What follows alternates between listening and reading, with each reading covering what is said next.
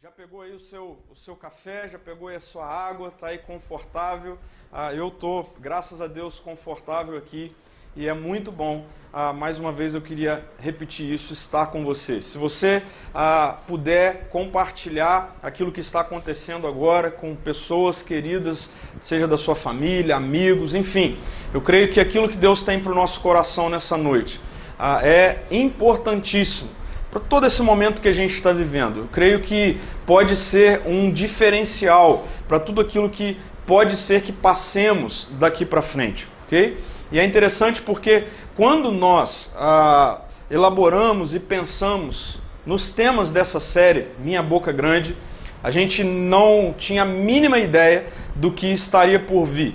A gente não programou absolutamente nada, esperando que agora, nesse exato momento, não estivéssemos juntos ah, no hotel, ah, enfim, e, e, e, pelo contrário, estivéssemos todos nós ah, de quarentena, né, ah, com orientações acerca do nosso isolamento. E antes de começar a compartilhar a palavra de Deus de forma mais específica, eu queria trazer essa palavra de orientação, na verdade é um pedido, uma solicitação, esse é um papel importante da igreja, que a igreja precisa exercer nesse momento, que é cooperar para que tudo vá bem. Ah, nós estamos passando por um momento complicado no que diz respeito ao coronavírus. Obviamente que ninguém gostaria de estar passando por isso, mas ele é real, isso está acontecendo. Ah, e uma das formas, ou na verdade, tudo que tem sido falado até o momento, é que a forma ah, de minimizarmos os efeitos ah, do que já tem acontecido em várias partes do mundo é pelo, pelo isolamento social. Então, por favor, ontem eu compartilhei isso numa live, compartilhei isso com a nossa comunidade. Por favor, leve a sério o fato de que nesse momento o grande remédio é estar em casa. Ah, eu disse ontem que nós precisamos tomar uma decisão de que ah, estaremos em casa ah, nos próximos dias, até quando ah, as autoridades, enfim, as pessoas capacitadas e competentes para liberar isso puder dar uma segunda ordem. Então, decida por ficar em casa, ok? Que qualquer saída seja uma exceção. Qualquer saída seja de fato algo ah, que não dê para você solucionar ou resolver da sua casa. Esse é um pedido que eu te faço, porque certamente ah, agindo assim, nós preservaremos muitas vidas. Okay? E, acima disso, nós, como igreja, você que é um discípulo de Jesus, uma discípula de Jesus, não deixe de orar para que Deus intervenha poderosamente. Okay? Nós já temos aí nas redes sociais várias igrejas se unindo, se juntando ah, para que uma grande corrente aí de oração, de clamor seja feita. Nós estabelecemos ah, diariamente o horário de meio-dia para que famílias, todos nós que estamos nos nossos lares, ah, deixemos de fazer o que estivemos fazendo para um tempo exclusivo específico de oração. E eu queria te orientar com relação a essa oração.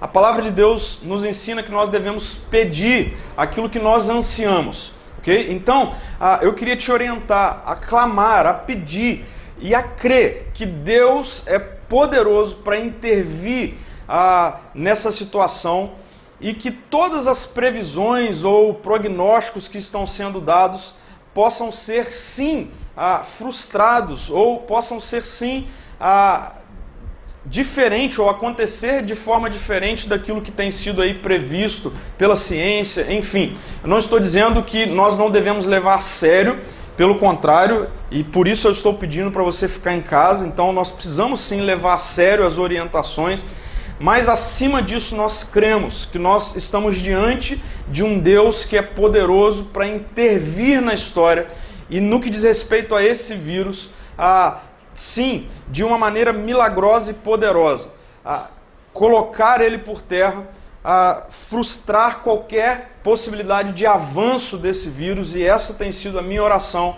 Eu te convido a então aclamar por isso. Todo dia, meio-dia, muitas pessoas, muitas igrejas, irmãos ah, no Brasil têm se reunido para isso, para fazer isso. E, como eu disse, a nossa reflexão de hoje não foi programada há, há alguns meses atrás, quando refletimos sobre essa série, nós não programamos que hoje estaríamos passando pelo que estamos passando, mas a soberania de Deus também nos alcança com relação a isso, com a sua graça, e por isso nós vamos refletir hoje sobre algo que eu não tenho nenhuma dúvida, é algo importantíssimo para esse momento principalmente esse momento de quarentena, esse momento de isolamento, esse momento onde nós ficaremos ah, num lugar restrito, na nossa casa, com a nossa família, ou se você está sozinho, sem poder sair.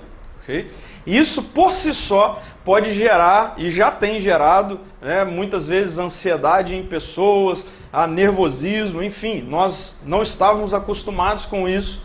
Todos nós podemos ir e vir né, das nossas casas, todos nós temos ah, facilidades né, cada vez maiores para a gente poder transitar e chegar de forma rápida onde a gente quer chegar, mas o fato é que nós passaremos os próximos dias sem poder sair. E sem poder sair ah, do nosso lar, da nossa casa, esse é o contexto social dos próximos dias.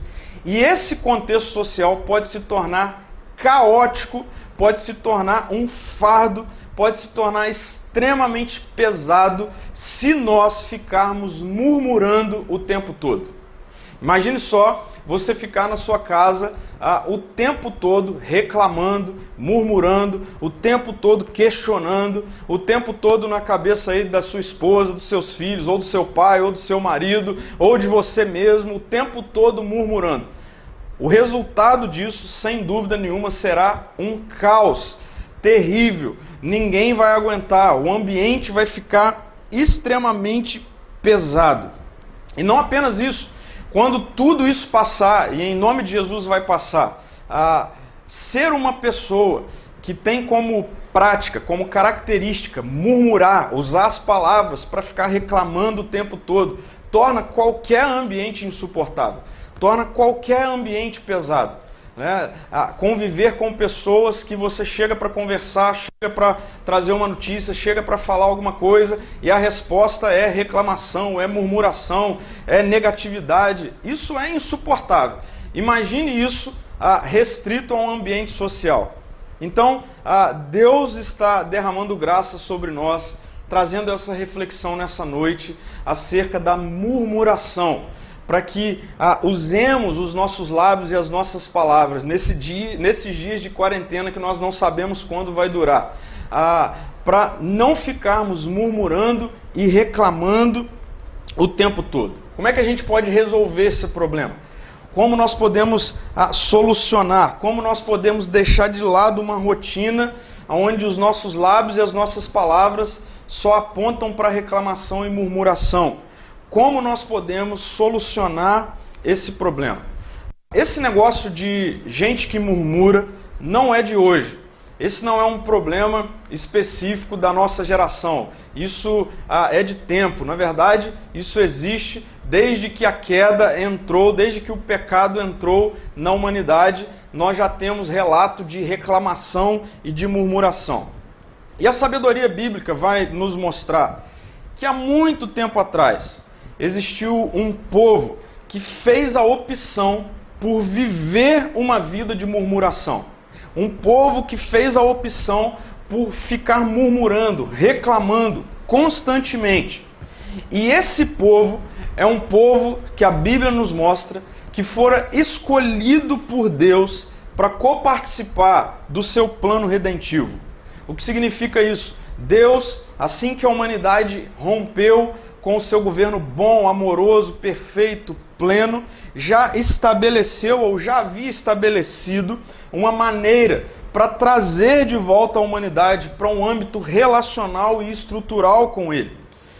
Isso fora perdido quando os seres humanos fizeram a opção pelo rompimento, mas Deus, por amor e graça, já havia estabelecido uma maneira disso ser reestabelecido.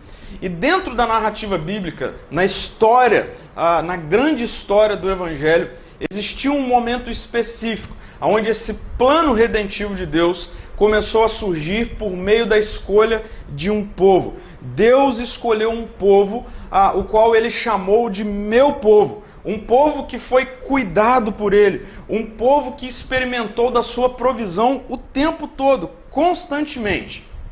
Que povo é esse? E, e, e de onde vem esse povo? Essa ou esse povo é a nação de Israel. E a nação de Israel, antes de ser a nação de Israel cuidada, protegida, destacada por Deus, foram uma nação escravizada, um povo escravizado no Egito. E naquele contexto de escravidão, no momento da história daquele povo, onde eles ainda eram cativos no Egito, escravizados pelo Egito, Deus levanta um homem. Deus levanta Moisés para liderá-los em Êxodo. Então, o livro de Êxodo, por exemplo, vai nos mostrar todo esse cenário, todo esse processo. Deus ah, chama Moisés e o coloca como líder desse povo rumo ao êxodo, ao êxodo, rumo à libertação. E de fato é o que acontece. Deus, de maneira poderosa e milagrosa, liberta o povo da escravidão do Egito, ah, mas não apenas liberta o povo e faz desse povo agora um povo livre, mas também faz desse povo um povo com um destino promissor. E qual é esse destino promissor? Um dia onde esse povo receberia como herança uma terra, uma terra boa, uma terra de acordo com a palavra de Deus que mana leite e mel, ou seja, um lugar de prosperidade, um lugar onde esse povo poderia constituir de fato uma nação cuidada e uma nação que tinha em Deus o único e soberano e poderoso Deus. Mas do caminho ou do, da escravidão do Egito até o seu destino final, até a terra prometida, existia um caminho. Da libertação para o destino, existia um caminho geográfico. Mas, preste atenção nisso, um caminho geográfico que se torna um caminho pedagógico. E aí, ah, eu queria já pontuar isso para mim e para você enquanto eu continuo narrando a história desse povo. Os caminhos, os caminhos os quais nós trilhamos, sempre são caminhos pedagógicos, sempre são caminhos que ah, nesses momentos Deus tem algo a nos ensinar. Então, caminhos são caminhos da vida, são meios da pedagogia de Deus sobre a nossa vida, isso por amor e por graça. E eu quero destacar para vocês, ah, inicialmente, um período da história específica daquele povo. Ou melhor, um período específico da jornada desse povo que vai do Egito à Terra Prometida, olhando alguns textos dessa narrativa. A gente está projetando aqui, você também pode acompanhar comigo aí ah, na sua Bíblia. Eu quero ler alguns textos a partir de Êxodo, do, Êxodo no capítulo 13 com vocês, ok? E a viagem ou essa jornada começa assim. Êxodo capítulo 13, versículo 17, diz assim: Quando por fim o Faraó deixou o povo sair, Deus não os conduziu pela estrada principal que corta o território dos filisteus, embora fosse o caminho mais curto.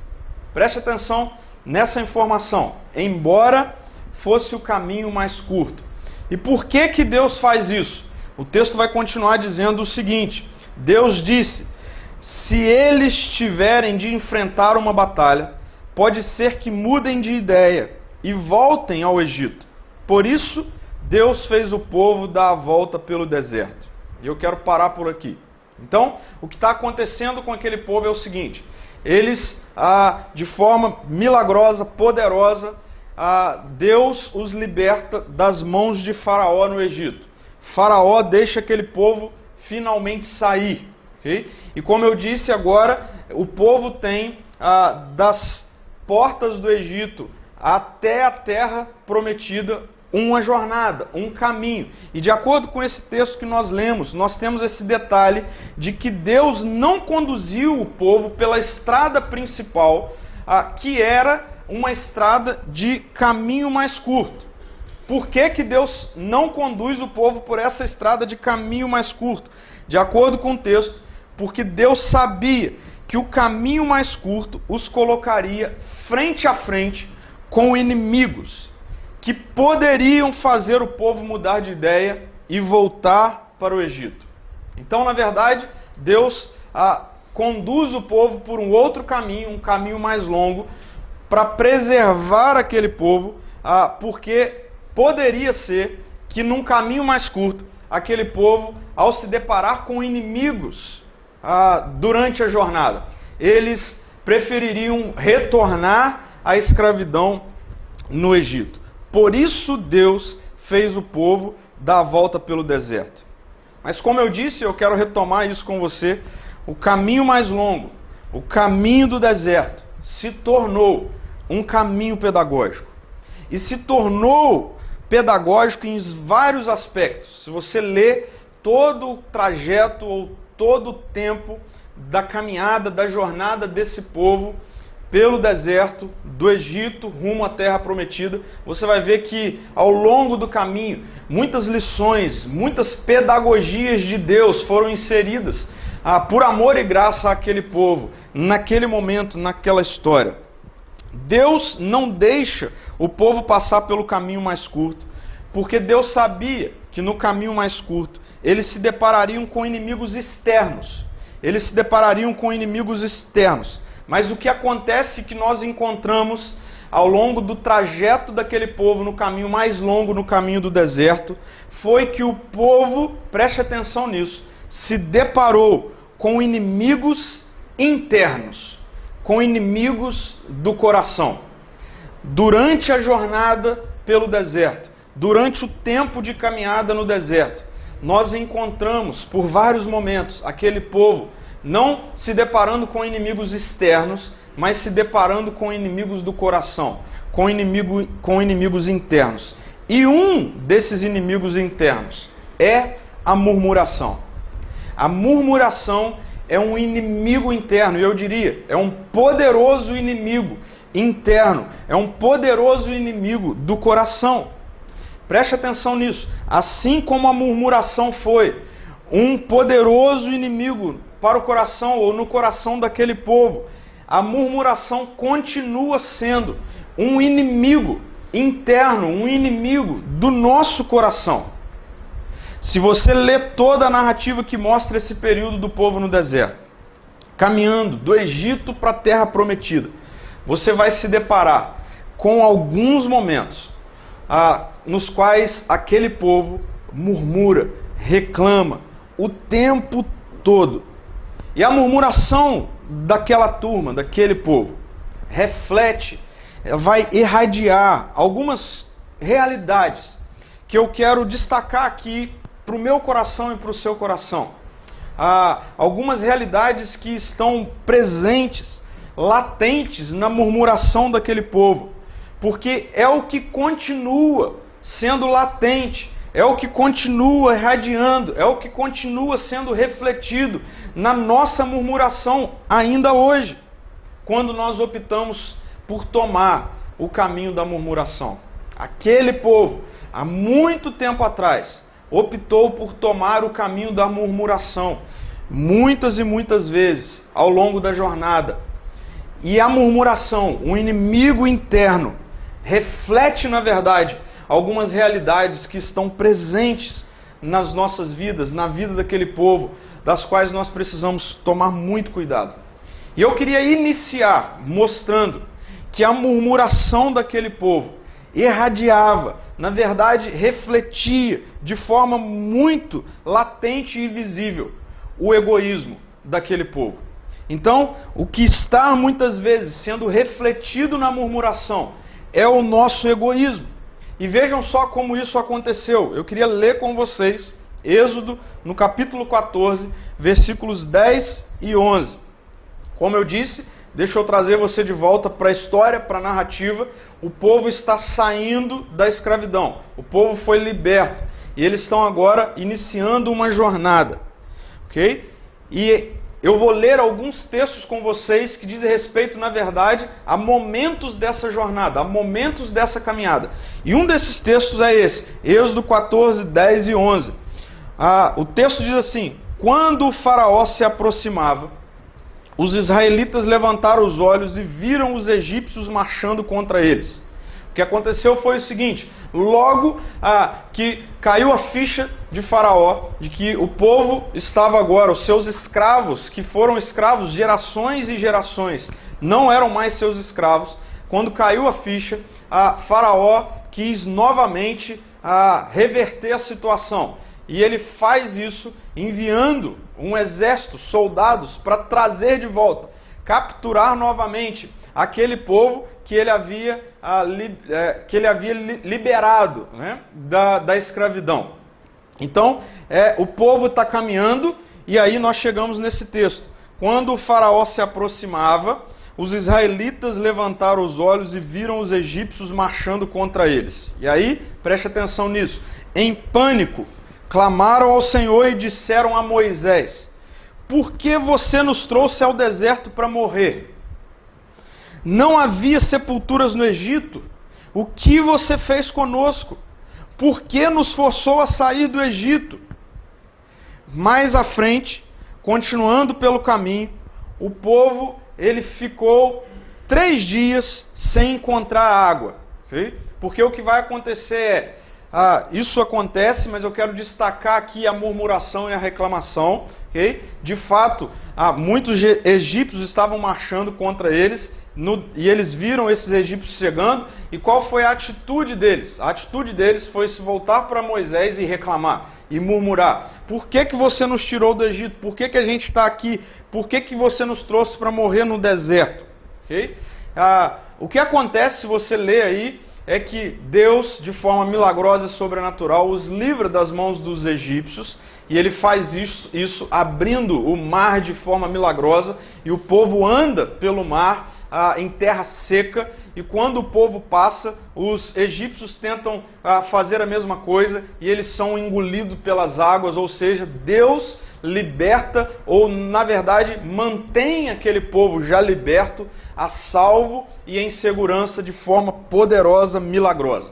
Então, passado o primeiro momento de susto e de pânico, passada a primeira murmuração e de uma maneira milagrosa e poderosa, a história continua, a jornada continua. E eles estão caminhando e cerca de três dias eles em caminhada, em jornada, eles começam a sentir sede, eles estão no deserto, eles não encontram águas, e aí adivinhe só o que acontece. O que é que eles fazem? Quando eles estão agora nesse cenário de sede, o que acontece é que eles murmuram, eles reclamam. Veja só o que Êxodo, no capítulo 15, versículo 24, vai dizer: O povo começou a se queixar e se voltou contra Moisés. E eles então questionam Moisés: Moisés, o que nós beberemos? O que nós beberemos? O povo se volta contra Moisés. O que vai acontecer, se você ler o texto, é que Deus milagrosamente soluciona o problema da sede nessa primeira vez no qual eles estão com sede. Milagrosamente Deus intervém, cuida deles e eles então transformam um ambiente onde a água não era boa para beber em água boa para beber. ok? E o capítulo 16 vai iniciar assim. Então, a água, o problema da sede foi solucionado por Deus. E o capítulo 16 vai dizer o seguinte: a história vai continuar eles continuam caminhando e o texto diz: A comunidade de Israel, Êxodo 16, do 1 ao 3, partiu de Elim e chegou ao deserto de Sim, entre Elim e o Monte Sinai, no 15 dia do segundo mês após a saída do Egito. Então, muitos dias já se passaram. E aí preste atenção, também ali toda a comunidade de Israel se queixou de Moisés e Arão. Os dois que estavam os liderando naquele momento. Toda a comunidade de Israel se queixou. Essa expressão ela se repete, ela aparece novamente e ela pode ser traduzida por murmurou, reclamou mais uma vez. E qual é a reclamação? Se ao menos o Senhor tivesse nos matado no Egito, é dessa forma que eles lamentavam. E por que é que eles estavam murmurando nesse momento? Por que, que eles estavam murmurando nesse contexto? Eles estavam murmurando por causa de comida. Eles estavam murmurando porque agora eles estavam sem algo para comer. E aí, se você ler o versículo 4 do capítulo 16, o texto diz assim: Lá eles estavam reclamando com Moisés e Arão, lá no Egito, nós nos sentávamos em volta das panelas cheias de carne e comíamos pão à vontade. Mas agora vocês nos trouxeram a esse deserto para nos matar de fome. O que acontece se você ler o capítulo 16 é que Deus mais uma vez intervém milagrosamente e ele literalmente faz cair o alimento do céu todo dia. E aquele povo se depara com aquilo, com a comida caindo do céu. Deus provê diariamente alimento. E eles então têm o problema da fome solucionado, resolvido. Mais uma vez, Deus intervém e resolve o problema. Agora o problema da fome. Primeiro, o problema da perseguição dos egípcios. Depois, água. Agora, fome. E aí, talvez você pergunte assim: bom, agora o povo já se deu conta que eles não precisam viver murmurando. Será que acabou? Era hora do povo sair daquela região onde veio fome e Deus proveu o alimento diário, porque eles precisavam continuar a jornada. Chegaram num outro lugar, num lugar que não tinha água para beber. Eles estavam no deserto e era muito comum, obviamente, que isso acontecesse. Era isso que eles estavam vendo. Eles viam, assim que chegaram, que eles não tinham água para beber. E aí o que eles fizeram? Olha só o que vai aparecer em Êxodo, no capítulo 17, versículo 2. O texto diz assim: Mais uma vez, mais uma vez, o povo se queixou de Moisés e exigiu: Moisés, dê-nos água para beber. Então, mais uma vez aparece a expressão de murmuração, de reclamação. Mais uma vez a queixa. Dê-nos água para beber. Mais uma vez por conta da água. Aí, dessa vez Moisés não aguentou. Imagine você, alguém ficar murmurando na sua cabeça o dia inteiro. E como eu disse, nós estamos num momento onde não vai ter para onde correr. Se ficar alguém murmurando o tempo todo na cabeça, vai chegar uma hora que a gente vai fazer como Moisés. A gente vai retrucar. E é isso que a continuação do versículo do capítulo 17, versículo 2 vai nos mostrar. O texto diz assim: Moisés retrucou. Ele não aguentou. E Moisés retrucou da seguinte maneira: Por que vocês brigam comigo? Por que vocês reclamam comigo o tempo todo? Por que vocês murmuram comigo? E aí ele diz: Por que põe o Senhor à prova? Como quem está dizendo, vocês não percebem o quanto Deus está cuidando e livrando vocês o tempo todo. Preste atenção, Moisés não está dizendo que as situações no deserto não são reais. O que ele está dizendo é que, mesmo as situações sendo reais no deserto, Deus sempre intervém trazendo solução. Deus sempre intervém mas o povo vive murmurando. Eles se deparam com situações difíceis, reclamam e culpam Moisés. Enquanto eu li ao longo da semana mais uma vez toda essa narrativa, eu fiquei, meu Deus, imagina a cabeça de Moisés. Mas ao mesmo tempo vinha à minha mente, meu Deus, nós estamos ah, restritos a um ambiente físico, vai se tornar insuportável se a murmuração e a reclamação for tomando conta e parte dos nossos dias e das nossas palavras. Porque assim como a murmuração, como nós vimos aqui, estava presente naquele povo, ela continua sendo uma realidade presente nos nossos dias. E certamente, eu quero destacar isso, como reflexo do nosso egoísmo, a murmuração, a quando reflete ou quando ela é um reflexo do nosso egoísmo, ela sempre tem a tendência de apontar culpa para outro. Percebam que ao longo de todo o trajeto, sempre que o povo se deparava com uma situação difícil, eles olhavam para Moisés e culpavam Moisés. Por que você nos tirou de lá? Culpava Moisés e culpava Deus. Era melhor que estivéssemos no Egito. Era melhor que morrêssemos no Egito.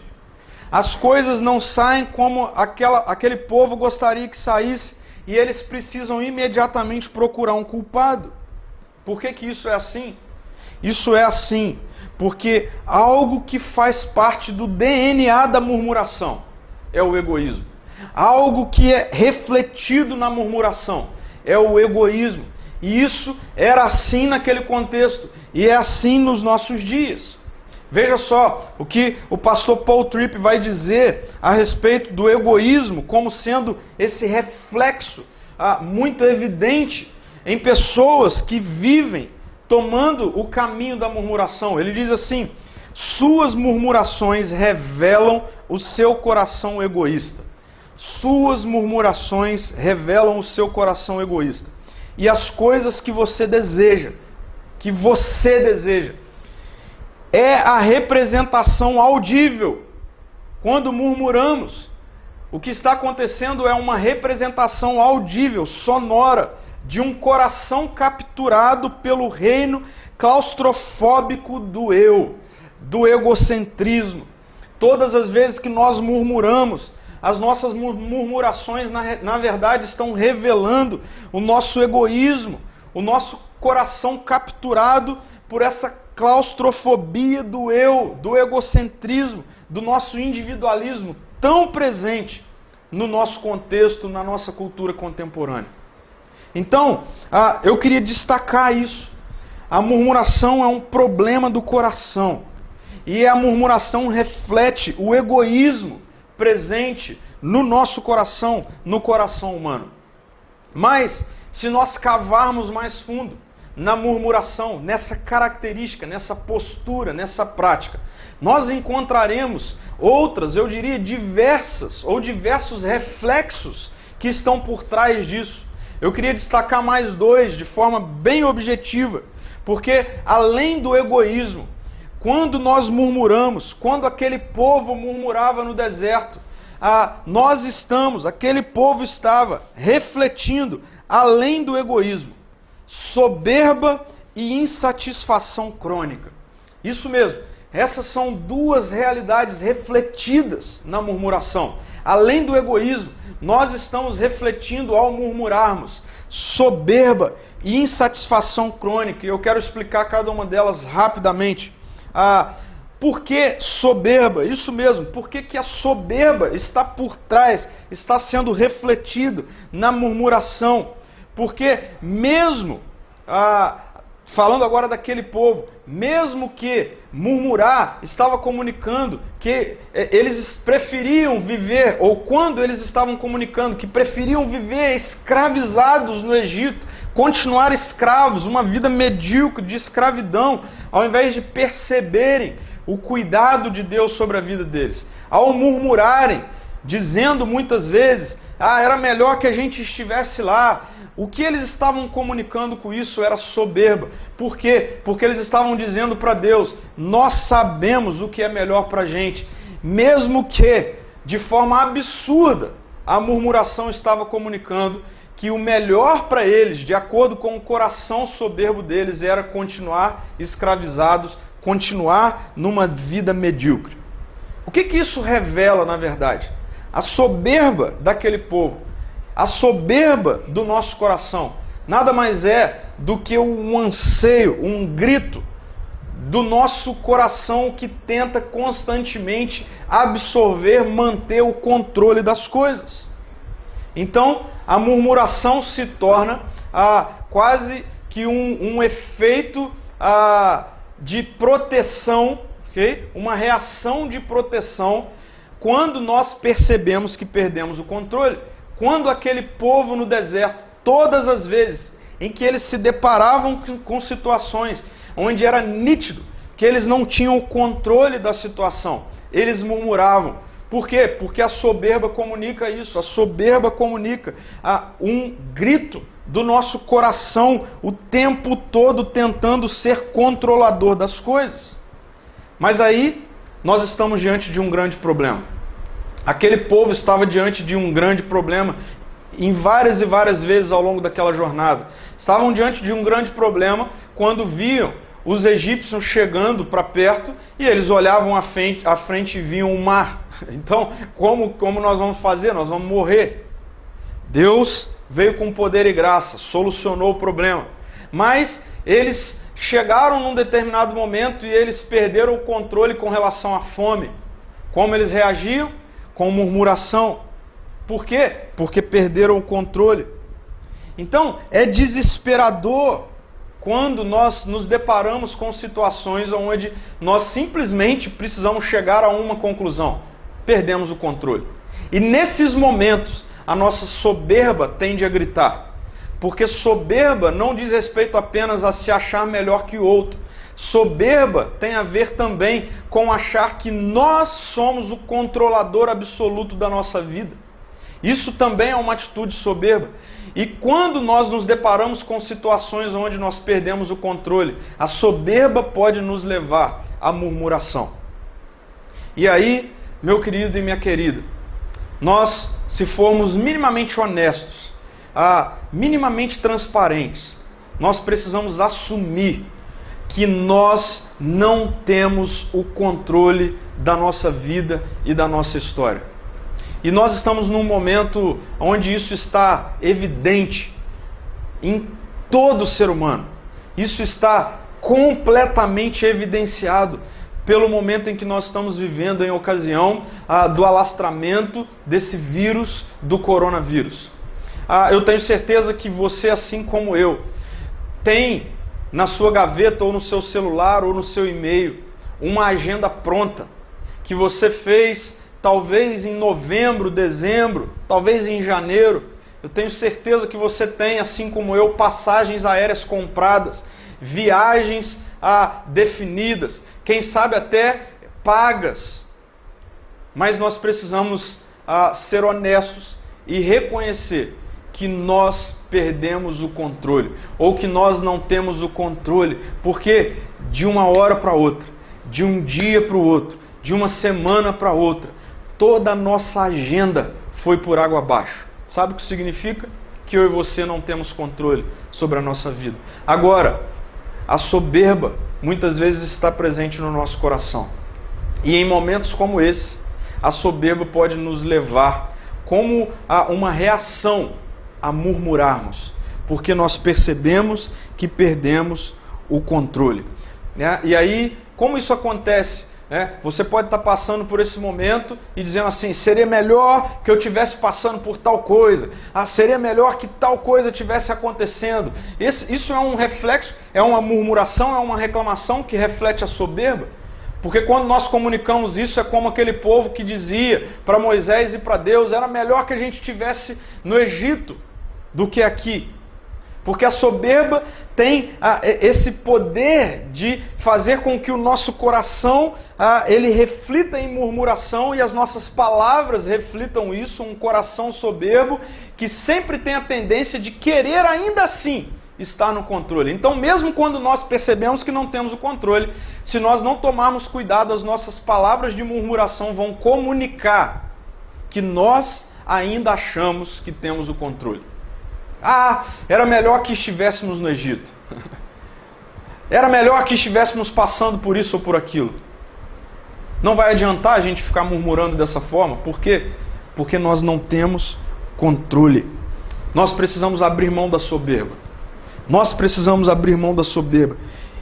E nós precisamos fazer isso porque a soberba nos leva a uma vida, a uma prática de murmuração. A nossa murmuração reflete a soberba que está no nosso coração. Mas, como eu disse, além da soberba, nós temos também, sempre que murmuramos, um reflexo de insatisfação crônica que está presente no nosso coração. Voltando para a narrativa bíblica e para aquele povo, para o que estava acontecendo com aquele povo, não adiantava Deus responder à aflição daquele povo, pois logo que se deparavam com um obstáculo, o que eles faziam era novamente murmurar. Por quê? Porque a murmuração é um inimigo do coração que reflete uma insatisfação crônica que muitas vezes nós temos no coração. Não adiantava o que eles estavam vendo Deus fazer. E eu queria destacar o que eles estavam vendo Deus fazer. Eles viram Deus abrir um mar. Eles viram Deus transformar um mar num longo caminho de terra seca. Eles viram Deus enviar diariamente do céu o manar, o alimento. Eles viram Deus ah, transformar água impossível de beber em água saborosa e que mata a sede. Eles viram Deus cuidar de cada momento de aflição da vida deles. Mas a insatisfação crônica, a insatisfação do coração, os levava ao tempo todo murmurar, ao tempo todo reclamar. Nós precisamos ter cuidado com isso, porque nós vivemos numa cultura, nós vivemos num contexto onde, se nós não tivermos cuidado, nós não nos lembramos das vezes em que Deus agiu poderosamente, solucionando problemas. Por quê? Porque o nosso coração está restrito ao que vemos. E quando o que vemos é um momento de aflição, a nossa insatisfação crônica nos leva a murmurarmos, a reclamarmos e, como eu disse, a tornarmos o ambiente onde estamos insuportável, um fardo, um peso. Eu não quero que passemos dias assim. E eu tenho certeza que não é isso que Deus quer para a sua vida. Ah, eu não quero que a minha casa, eu tenho a minha esposa e minha filha, somos três pessoas. Eu não quero que a minha casa, ah, independente dos dias em que passemos juntos aqui, confinados, ah, apenas nos relacionando fisicamente entre nós três, se transforme num ambiente caótico, pesado, um fardo, por conta da murmuração. A murmuração que comunica egoísmo do meu coração, a murmuração que comunica o tempo todo, o tempo todo, esse a, a soberba que a, nos leva a acharmos que o controle é nosso, a murmuração que reflete uma insatisfação crônica presente no nosso coração. E eu também não quero isso para a sua vida. Eu não quero isso para sua casa. Eu não quero isso para o seu momento. Esse não é um momento de ficarmos murmurando pelos cantos, de ficarmos reclamando pelos cômodos da nossa casa. Esse não é um momento de entrarmos no chuveiro para tomar banho, de sentarmos à mesa para as refeições e as palavras das nossas bocas a comunicarem murmuração, reclamação, por quê? Porque isso vai intoxicar o ambiente. Eu queria afirmar isso. Pode ser que ah, ao estarmos confinados, nós ah, estejamos seguros quanto à intoxicação referente ao vírus do coronavírus. Mas se ao estarmos confinados, nós usarmos as nossas palavras para murmurar o tempo todo, para reclamar o tempo todo, o ambiente ficará tóxico, o ambiente ficará destrutivo o ambiente ficará insuportável. Eu não quero que você saia desses dias, ok?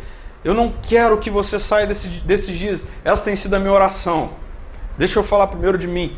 A minha oração tem sido, e ao longo dessa semana, preparando a reflexão de hoje, a minha oração foi: Deus, por favor, que ao final desses dias, quando a minha esposa sair de casa, ela não use como primeira frase: Ufa, eu não aguentava mais ouvir o Pedro reclamar. Eu quero de coração que essa seja a realidade da sua vida. Eu quero de coração que ao sairmos desse ambiente, a gente possa sair ah, com, ah, sim, com boas aplicações, com boas reflexões, sim, para matar saudade de abraçar pessoas além daqueles que estão conosco, confinados, mas que não saiamos desse tempo com ah, esse sentimento de que a gente correu uma maratona porque a pessoa ao nosso lado ficava murmurando o tempo todo. E aí deixa eu chamar a sua atenção para o seguinte, porque pode ser que nesse exato momento você dê uma cutucada no seu marido ou na sua esposa, ou no seu filho, ou no seu pai, ou na sua mãe, ou enfim, quem quer que seja. Não cutuque eles, cutuque você mesmo. Você mesmo. E tome isso ah, como uma, um, uma reflexão para a sua vida. Será que eu, ah, nessa semana, nesses dias, estou me tornando alguém que está contaminando o ambiente por conta da minha murmuração e reclamação constante. Isso comunica, ah, sim, muitas e muitas vezes, o egoísmo do nosso coração.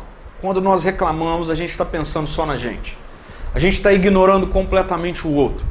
Ainda mais porque quando nós murmuramos, a, na maioria das vezes, a murmuração ela sempre vai acompanhada de um culpado. E o culpado é sempre o, alguém que está mais próximo. Isso é egoísmo. Isso é o egoísmo do nosso coração. A murmuração acompanha a nossa soberba.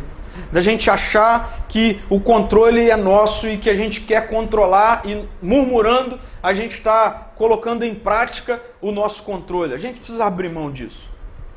E nós precisamos, de uma vez por todas, abrir mão dessa nossa insatisfação crônica, que muitas vezes nos leva à palavra de murmuração. A questão é: como é que a gente soluciona esse problema?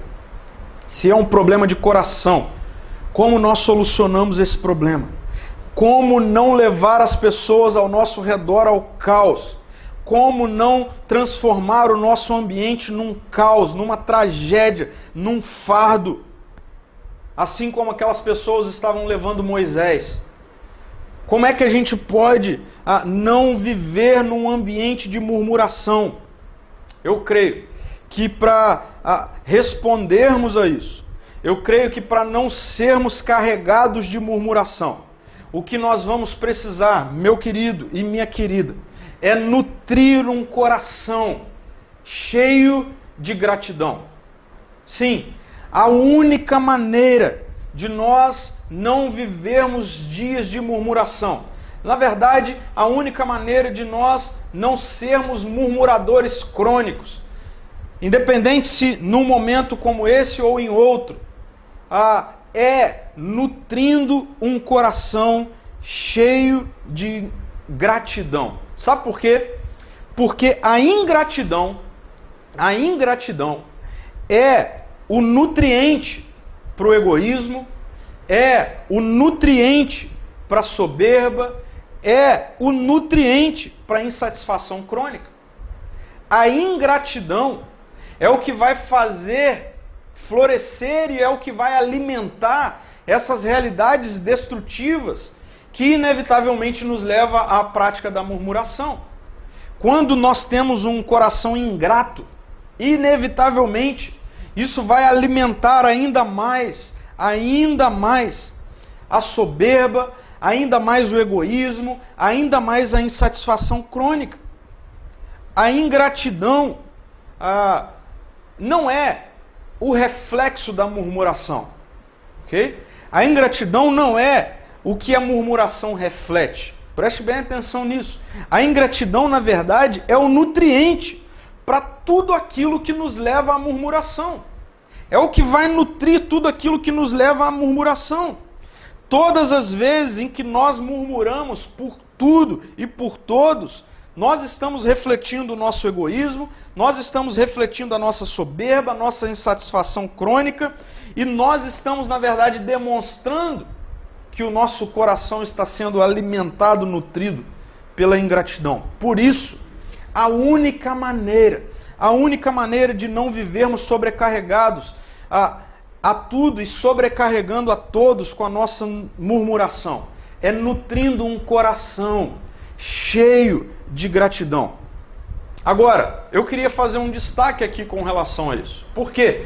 Porque gratidão se tornou uma palavra da moda uma palavra contemporânea, né? virou hashtag, né? virou inclusive ah, uma, uma, uma, um suposto estilo de vida, né? gratitude. Né?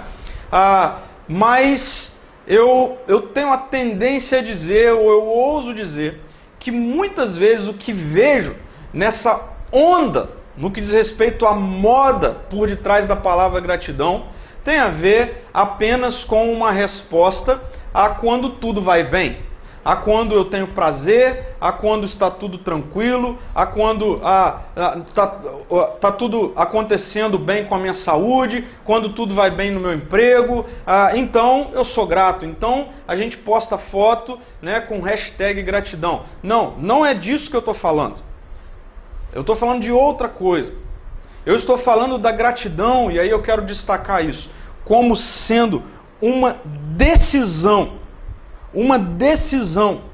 Porque a ser grato como decisão é o que vai fazer toda a diferença. Porque não é sentir que eu devo ser grato, não é sentir vontade, é decidir que eu devo ser grato. Gratidão não é uma palavra da moda, gratidão é uma postura, gratidão é uma decisão. E é uma decisão que vai além do momento, é uma decisão que independe das circunstâncias. Sabe por quê, meu querido e minha querida, meu amigo, minha amiga? Se gratidão estiver relacionado com o momento, então nós estamos com um problema. Se gratidão tem a ver com o momento, nós estamos com um problema, porque se é o momento que define a minha postura, então, em tempos difíceis como esse que nós estamos vivendo, nós então estamos liberados para murmurar e reclamar. Entendeu? Se gratidão tem a ver com o momento, então, inevitavelmente, o momento a, irá nos levar a, a recebermos a, a, toda e qualquer, então, a questão relacionada à, à murmuração como sendo ok, como sendo é isso mesmo, a, como sendo a permissão que nós temos para encher o ambiente de reclamação e de murmuração. Portanto, não estou falando de gratidão como sendo ah, um sentimento relacionado a um momento. Eu estou falando de gratidão como sendo uma decisão que independe ao momento. Sim, a gratidão que existe mesmo em tempos difíceis. Essa postura que vai nutrir o nosso coração e que vai fazer com que rompemos com essa prática de murmuração e de reclamação constante. A questão é, e talvez você esteja questionando isso aí, como nós podemos fazer isso? Como, ah, independente do tempo, independente do momento, nutrir um coração cheio de gratidão? Então eu queria reafirmar para você: existe gratidão em tempos difíceis. Mas para isso eu queria deixar aqui duas dicas ah, que nós precisamos praticar para que então a gratidão se torne uma decisão real nas nossas vidas e que inevitavelmente nos levará a, a proferir palavras okay, boas, independente do momento, e não palavras de murmuração e reclamação que nos intoxicam. E a primeira dica que eu quero dar para você, para que a, a, a gratidão seja uma decisão real, mesmo em tempos difíceis, é olhe para a história olhe para a sua história. O que eu estou querendo dizer com isso é o seguinte: ah, deixa eu voltar para o cenário daquele povo caminhando na jornada deles pelo deserto. Naqueles dias, inevitavelmente eles passaram por momentos difíceis. Ah, inevitavelmente eles passaram por dias complicados. Okay? Mas eles precisavam contar a história. Eles precisariam ter contado a história. Qual história? Quando eles se depararam com a perseguição do, dos egípcios, eles deveriam contar e lembrar que Deus havia acabado de libertá-los de forma poderosa e sobrenatural da escravidão. Quando eles sentiram sede pela primeira vez, por quê? Porque eles se esqueceram rápidos demais que Deus abriu o mar para eles eles deveriam ter contado a história. Porque ao não contar a história, eles se esqueceram de como Deus havia sido bom e cuidadoso e por isso murmuravam. Quando eles sentiram fome, eles murmuraram porque eles se esqueceram de como o Senhor fez a água amarga se transformar em água boa. Eles precisariam ter contado a história. Quando aquele povo murmurava, quando mais à frente teve sede novamente, eles reclamaram, murmuraram, por quê? Porque eles se esqueceram de como Deus havia dado o alimento de forma poderosa e natural. Então, o que eu estou querendo dizer para você é que isso mostra esse cenário desse povo que vive murmurando. Isso mostra uma realidade. Uma realidade que ainda hoje ela, ela é muito evidente.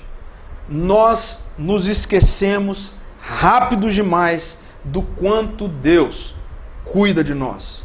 e do quanto Ele já cuidou de nós. Isso tem a ver comigo e com você. Se nós não tivermos cuidado, esse momento, o que nós estamos vendo, esse cenário, e aí, meu querido e minha querida, eu não quero minimizar o que você está passando, ok? Esse não é o momento da gente fazer isso em hipótese alguma. Nós não temos como dimensionar o que, o que está acontecendo com cada ser humano nesse momento tão complicado. Okay? Não há como fazer isso. Mas eu quero afirmar algo para você, independente daquilo que esse momento agora, daquilo que você está vendo e vivendo agora, esteja sendo real, eu tenho convicção de que se você olhar para trás e de que você contar a história, você vai se deparar com momentos onde Deus cuidou de você, onde Deus foi bondoso, gracioso, onde Ele ah, de fato o sustentou, onde Ele agiu de forma sobrenatural, extraordinária, poderosa, milagrosa, eu não tenho dúvida disso. Se nós contarmos a história, se nós contarmos a nossa história, nós encontraremos, inevitavelmente, todos nós, momentos onde Deus cuidou da nossa vida. Quantas coisas Deus já fez por você? Quantos momentos Ele o livrou de situações trágicas, difíceis? Pense um pouquinho nisso. Eu fiz esse exercício e como foi importante como foi a revigorador para minha vida, como foi a como se eu estivesse matando a sede, olhar para minha história e ver Deus cuidando de vários, vários momentos da minha história, onde Ele me sustentou. Como foi bom poder contar minha história. E sabe o que aconteceu quando eu contei a minha história para mim mesmo? Quando eu olhei para trás, refletindo sobre o cuidado de Deus na minha vida, o meu coração se encheu de gratidão. E eu tenho certeza que é isso que vai acontecer com você agora. Talvez o que esteja faltando para que as suas palavras nesses dias deixem de ser palavras de murmuração e reclamação, seja você fazer um simples exercício de sentar, pegar uma xícara de café ah, e contar a história e contar a sua história e olhar para a sua história. E eu diria até mais: pegue um caderninho, anote, escreva a sua história. E em cada momento em que você olhar para o cuidado de Deus, celebre, agradeça, o seu coração vai se encher de gratidão.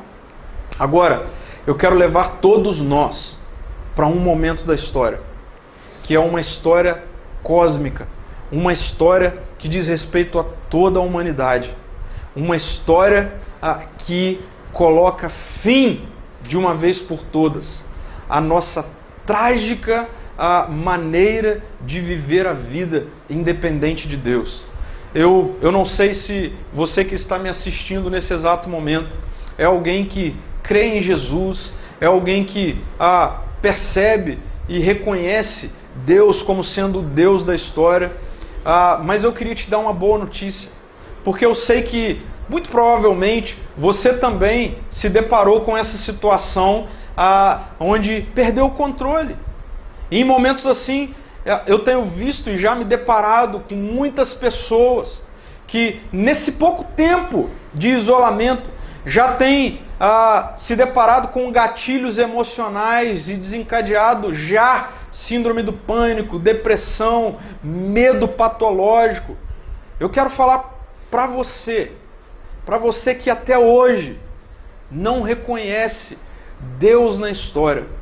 Eu quero dizer para você que ah, esse não é um momento de você olhar e muitas pessoas têm dito isso, ok? Que Deus está pesando a mão na humanidade, que Deus está trazendo juízo para a humanidade. Ah, Deixa eu te dar uma boa notícia. A boa notícia é que Deus já fez isso. Ele já derramou completamente a sua ira sobre a humanidade, mas não sobre toda ela, mas sobre um ser humano, o seu filho encarnado, que ah, se fez completamente humano, 100% humano, como eu e você, e um dia assumiu a culpa da nossa rebelião contra o governo bom e amoroso de Deus. E eu quero projetar, e se você puder, se você não tem Bíblia, depois baixe uma Bíblia aí no seu celular. Eu quero projetar aqui o que diz o texto de Isaías no capítulo 53, versículo 7. E aí, ah, eu agora quero me dirigir àquelas pessoas que, assim como eu, já foram alcançados pelo Evangelho e, e um dia, pela graça, pelo amor, pelo convencimento do Espírito, se renderam a Ele, a, a se lembrar, ok? A se lembrar que ao contarmos a nossa história, nós precisamos ir um pouquinho mais longe do que os seus 15, 20, 30, 50, 60, 70 anos, mas há dois mil anos atrás, e olharmos para o que aconteceu na história, quando Jesus Cristo subiu numa cruz para receber a ira de Deus, que deveria recair sobre toda a humanidade, mas que recaiu sobre um justo que se fez pecado no nosso lugar, para que então estivéssemos em paz com Deus. E ao longo dessa semana, refletindo sobre isso, Deus trouxe ao meu coração o texto de Isaías, no capítulo 53, versículo 7, que diz assim: é um texto de, de profecia que aponta para o que aconteceria com Jesus, ok? Mas leia isso como sendo de fato o que aconteceu com Jesus. E Isaías, no capítulo 53, versículo ah, de número 7, diz assim: Ele, está falando de Jesus, foi oprimido e humilhado Jesus foi oprimido e humilhado. Agora preste atenção, mas não disse uma só palavra. Ele não murmurou, ele não reclamou. E o texto continua: Jesus foi levado como cordeiro para o matadouro, como ovelha muda diante dos tosqueadores. E aí, mais uma vez, e não abriu a boca. Jesus não murmurou, Jesus não reclamou. Sabe por quê? Porque ele ama a sua vida. Porque ele amou a sua vida de tal maneira que ele se entregou numa cruz no seu lugar, para que por meio dele eu e você nos tornássemos justos diante de Deus e assim pudéssemos ser adotados como seus filhos e suas filhas. Ei, olhe para a sua história e veja Jesus Jesus pagando o preço da sua rebelião. E isso precisa gerar no meu coração e no seu coração saltos de alegria, saltos de agradecimento e de gratidão. Então, aqui vai uma dica. Quer nutrir um coração grato? Conte a sua história. Olhe para a sua história. Não para o momento apenas, mas para a sua história. E inevitavelmente você vai encontrar o amor e a graça de Deus sendo estendido a você. Mas por fim, não apenas conte e perceba a sua história, mas também verbalize a sua gratidão. Verbalize a sua gratidão. Ao contarmos e percebermos o cuidado de Deus sobre nós ao longo de toda a história, nós precisamos verbalizar, nós precisamos transformar a gratidão do nosso coração em palavras. Como nós vimos, quando o nosso coração está cheio de egoísmo, de soberba, de ah, insatisfação crônica, inevitavelmente nós verbalizamos murmuração.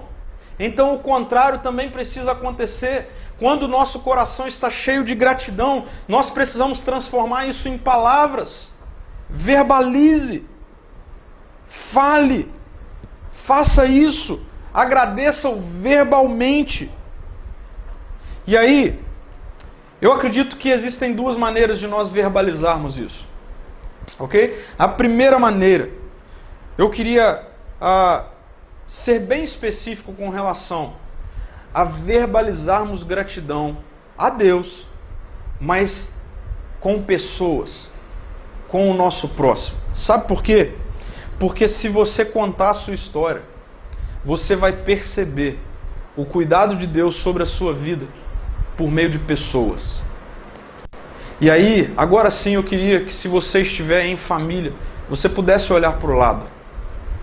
Você, marido, olhe para o lado e veja a sua esposa. Você, esposa, olhe para o lado, veja seu marido. Se você já tem filhos, olhe para os seus filhos. Se vocês estão esperando filhos, existem pessoas na nossa comunidade que estão grávidos, ok? Olhe para o que Deus está fazendo. Olhe para pessoas. Se você está sozinho me assistindo agora, eu queria dizer para você: é inevitável, se você olhar para trás, você vai encontrar pessoas, vai encontrar gente. E sabe o que a gente precisa fazer? Nós precisamos verbalizar nossa gratidão a Deus para com essas pessoas. Nós precisamos usar esse tempo. Gente, use esse tempo para vocês reconstruírem uma profunda identidade familiar. Use esse tempo para isso. Para você, marido, se reconectar com a sua esposa. Talvez já há dias, meses, quem sabe anos, vocês estão morando sobre o mesmo teto, mas há muito tempo vocês deixaram de ser um. Talvez esse seja o momento ideal para vocês voltar a ser um. E sabe o que vai precisar acontecer? Vocês vão precisar reconhecer novamente que um é parte do cuidado de Deus. E você precisa verbalizar isso. Talvez, meu querido e minha querida, faça muito tempo que o seu ambiente de casa seja um ambiente onde as palavras elas têm servido apenas para machucar, para magoar, para quem sabe até mesmo provocar. Muitos lares certamente passam por essa situação, por essa circunstância. Muitos pais que já perderam há dias e há anos a conexão com os filhos. Volte a se relacionar. Mas como você, contando a sua história, vai perceber o cuidado de Deus através de pessoas? Verbalize a sua gratidão com palavras direcionadas a essas pessoas. Tem um texto de Tiago, uma narrativa bíblica, na verdade, uma carta do, de Tiago, que fala muito sobre como nós usamos as nossas palavras. E Tiago, no capítulo 3, versículo 9 e 10, o texto diz assim: a, referindo a maneira como nós usamos as nossas palavras, ele diz: às vezes as nossas palavras louvam o nosso Senhor e Pai, mas às vezes amaldiçoa aqueles que Deus criou a sua imagem. Preste atenção, que o texto bíblico está dizendo é: a nós muitas vezes usamos as nossas palavras para adorar a Deus, para estabelecer um, um relacionamento vertical, espiritualizado, bonito. Mas quando nós precisamos ir para o relacionamento horizontal, ao invés de ser as mesmas palavras, se transformam em palavras de maldição, palavras ah, de peso, palavras de afronta. E aí o texto continua: e assim, bênção e maldição saem da mesma boca. Meus irmãos, isso não está certo. É como se Tiago estivesse falando aqui ah, para aqueles que são discípulos de Jesus. Não está certo se nós usamos as nossas palavras para glorificar a Deus, mas quando nós vamos usar as nossas palavras para o nosso próximo, nós o magoamos por meio das nossas murmurações, reclamações, transferência de culpa. A Bíblia está dizendo isso não está certo. E ele continua dizendo: acaso de uma mesma fonte pode jorrar água doce e amarga? Ele vai dizer: não tem como. Então, a, ao verbalizar gratidão, faça isso com o próximo. Faça isso com o próximo. Como você não está num ambiente né, de, do hotel, por exemplo, onde provavelmente ah, você não conseguiria fazer isso literalmente agora, eu queria que você fizesse isso agora. Agora. Vire para a pessoa que está do seu lado, para o seu marido, para sua esposa, filhos, pais, avós, enfim, seja lá quem for, e diga para essa pessoa: Ei, eu amo a sua vida, obrigado por você existir, como você me faz bem. Eu não seria a mesma pessoa se não fosse você, eu não seria a mesma pessoa se naquela ocasião você tivesse cuidado de mim, eu não seria a mesma pessoa se você, enfim, como você pode agradecer, verbalize isso agora, faça isso. E aí, além de nós verbalizarmos isso para o próximo, nós também precisamos verbalizar a nossa gratidão a Deus. E aí eu quero trazer um texto que se encontra em Filipenses, no capítulo 4, versículo 6. E é um texto. Ah, muitas pessoas têm usado esse texto nos dias de hoje. E realmente ele, ele, ele, ele é uma porção assertiva da graça de Deus para o nosso momento. Apóstolo Paulo vai dizer assim em Filipenses 4, versículo 6: Não vivam preocupados com coisa alguma. E aí preste atenção: não viva preocupado com o coronavírus. E é interessante porque o texto não está dizendo não se preocupe. Por quê? Porque isso é impossível, nós nos preocupamos. Mas o que a narrativa bíblica, a sabedoria bíblica está dizendo para mim e para você é: por mais que ah, por vezes somos tomados de preocupação, a preocupação não precisa fazer morada no nosso coração. Porque se a preocupação fizer morada no nosso coração, a murmuração será questão de tempo. Então, não vivam preocupados com coisa alguma. Em vez disso, orem a Deus. Ou seja, falem com Deus. Falem com Deus. Verbalize isso.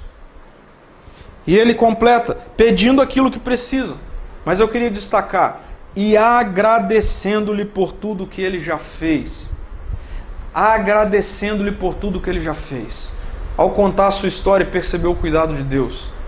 Ah, celebre isso em oração, agradecendo a tudo o que ele já fez. Ao longo dessa semana eu li uma frase interessante de um teólogo do passado chamado Charles Spurgeon. Ah, e ele diz assim: dez minutos orando são melhores do que um ano murmurando. Dez minutos orando são melhores do que um ano, um ano murmurando. Eu, eu diria, não são melhores, não. São mais efetivos do que um ano murmurando. Então, que isso seja prática nas nossas vidas. E eu queria concluir, meu amigo, minha amiga, famílias, gente querida, eu queria concluir afirmando isso para minha vida e para o meu coração, para a sua vida e para o seu coração. Independente do tempo e do deserto, independente do caminho que está à nossa frente, nós precisamos nutrir e podemos nutrir um coração cheio de gratidão. Não, não é tempo de murmuração, não é tempo de reclamação. Não piore as coisas. O ambiente será trágico, o ambiente será caótico. Seguindo aí a orientação do apóstolo Paulo, sabe o que a gente precisa fazer a partir de agora, a partir de hoje? Se você é alguém que vem murmurando pelos últimos dias, se hoje você passou o dia inteiro murmurando, sabe o que a gente precisa fazer? Transforme a sua murmuração em clamor. Nós precisamos transformar a nossa murmuração em clamor. Deus não tem problema nenhum em pedirmos a Ele o que a gente quiser pedir. Esse é momento de transformar a murmuração em clamor. Esse é momento de transformar a murmuração em dependência. E Deus está ah, tão próximo de cada um de nós e o trono da graça de Deus está estendido para nos acolher nesse momento em que nós estamos passando. Eu queria concluir trazendo algumas reflexões e práticas para nossa semana, eu diria para hoje. Nós vimos que murmuração é um problema que está alojado no coração. A murmuração, na verdade, ela é o, o desfecho de um ciclo. Quando as palavras saem é porque nós já estamos tomados por um ciclo de coração, um ciclo de coração ingrato que é cheio de egoísmo, de soberba e de insatisfação crônica. Um exercício que eu queria propor para você fazer logo é peça para Deus sondar o seu coração. A oração de Davi sonda o meu coração, Deus. Vê se há em mim egoísmo, vê se há em mim soberba, vê se há em mim insatisfação crônica e peça-o para que ele o guie para o caminho da gratidão. Segundo, pare de verbalizar caos. Pare de verbalizar caos. Pare de ficar usando as suas palavras ah, para constatar coisas que nós estamos vendo. Sabe por quê? porque nós que somos filhos e filhas, nós não podemos transformar o que vemos nas nossas palavras, porque nós não somos os que vivemos pelo que vemos, mas nós somos os que vivemos pela ressurreição, nós somos os que vivemos pela fé. Então nós precisamos verbalizar aquilo que é de fato a nossa identidade. Pare de verbalizar caos e comece a contar a sua história. Faça isso. Tire um tempinho hoje. Você vai ter tempo para fazer isso hoje, você vai ter tempo para fazer isso amanhã. Eu diria até mais, ah, transforme isso numa disciplina. Ao longo de todo esse tempo, seja ele qual for o tempo que durar, transforme. Faz o seguinte, pega um caderno e comece a escrever a sua história. Comece a escrever os marcos da sua história. Comece a escrever as páginas da sua história. Eu não tenho dúvida nenhuma, você encontrará o cuidado de Deus sobre a sua vida. E aí, ao encontrá-lo, verbalize. Verbalize. E por último, reconheça o cuidado de Deus sobre a sua vida por meio de pessoas e seja intencional em verbalizar a sua gratidão pela vida dessas pessoas com essas pessoas. Okay? Você pode agradecer a Deus pela vida dessas pessoas, mas eu, eu queria propor a cada um de nós para que verbalizemos a nossa gratidão a Deus para com as pessoas, com seus filhos, com seus pais, com seu cônjuge. Se você está sozinho, ah, pega o seu celular imediatamente ou logo após, faça uma chamada de vídeo, ligue, converse. É tempo de você reconhecer o quanto pessoas são, foram e são importantes na sua vida e na sua história. E assim, o nosso coração será nutrido por gratidão.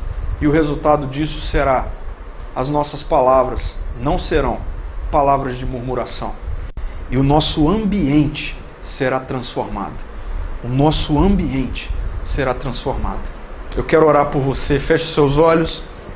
Jesus, muito obrigado, porque um dia o Senhor foi levado cativo no nosso lugar. Porque um dia o Senhor, como a tua palavra diz, ah, foi levado como ovelha para o matadouro, no nosso lugar. E nesse dia, Jesus é muito simbólico ler isso, é muito importante ler isso. Nesse dia, o Senhor não abriu a boca para reclamar, o Senhor não abriu a boca para murmurar. Ao invés disso, o Senhor confiou completamente, completamente no Pai e se deu completamente em amor à minha vida, à vida de cada um de nós. Muito obrigado, Senhor. E Pai, obrigado porque ao longo de toda a nossa história, não tem como, nós percebemos o cuidado do Senhor. E nós queremos, Deus, nutrir um coração cheio de gratidão. E Pai, traga à nossa memória o que nos dá esperança, traga à nossa memória a história que o Senhor tem construído nas nossas vidas. A história que o Senhor tem construído na nossa vida não é definida por esse momento.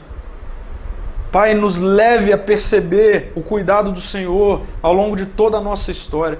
E que a partir disso, as palavras que ah, venham a sair da nossa boca, na nossa casa, sejam palavras que reflitam gratidão. Que a gente reflita isso em gratidão ao próximo e em gratidão ao Senhor. Em nome de Jesus. Amém. Amém e amém.